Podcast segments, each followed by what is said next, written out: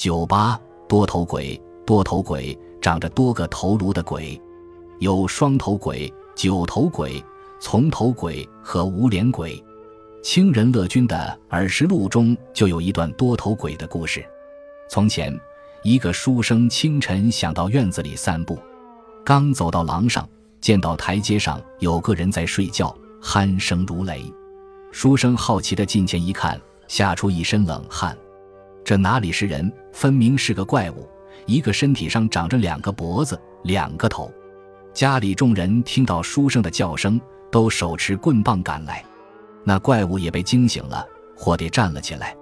怪物的两个头上，耳朵、眼睛、嘴巴、鼻子与常人无异，只是两张脸截然不同：一张牙落嘴瘪，布满皱纹，像个老人；一张唇红齿白，皮肤细腻，完全是少年模样。那年老的表情忧伤，而年少的则笑容满面。众人看着怪物吓呆了，只听得两个头异口同声地说。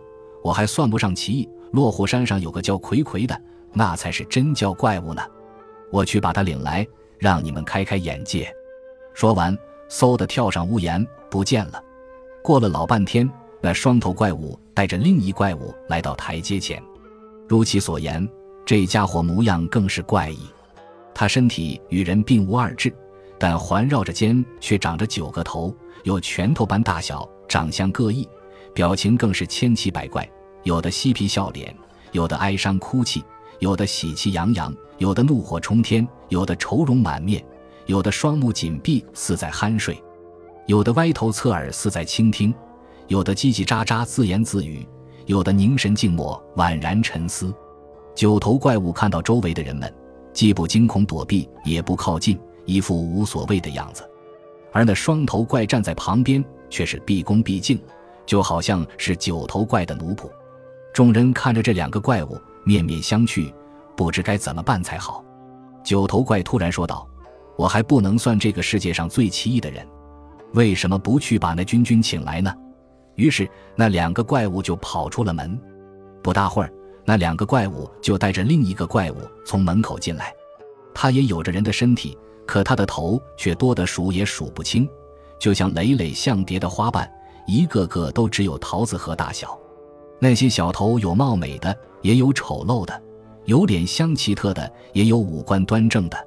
有的仰头观天，有的垂手俯视，有的侧着脸，有的头靠头，吵吵嚷嚷的，听不清他们在讲些什么。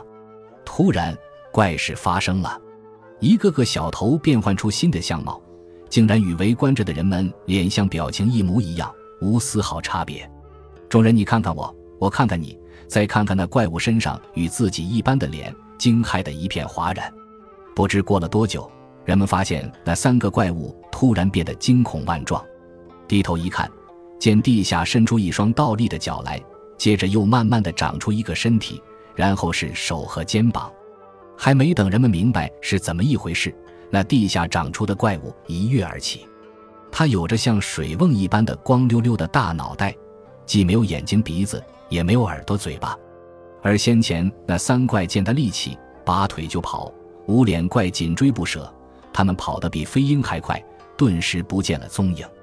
人们最终也没有弄清他们都是什么妖怪。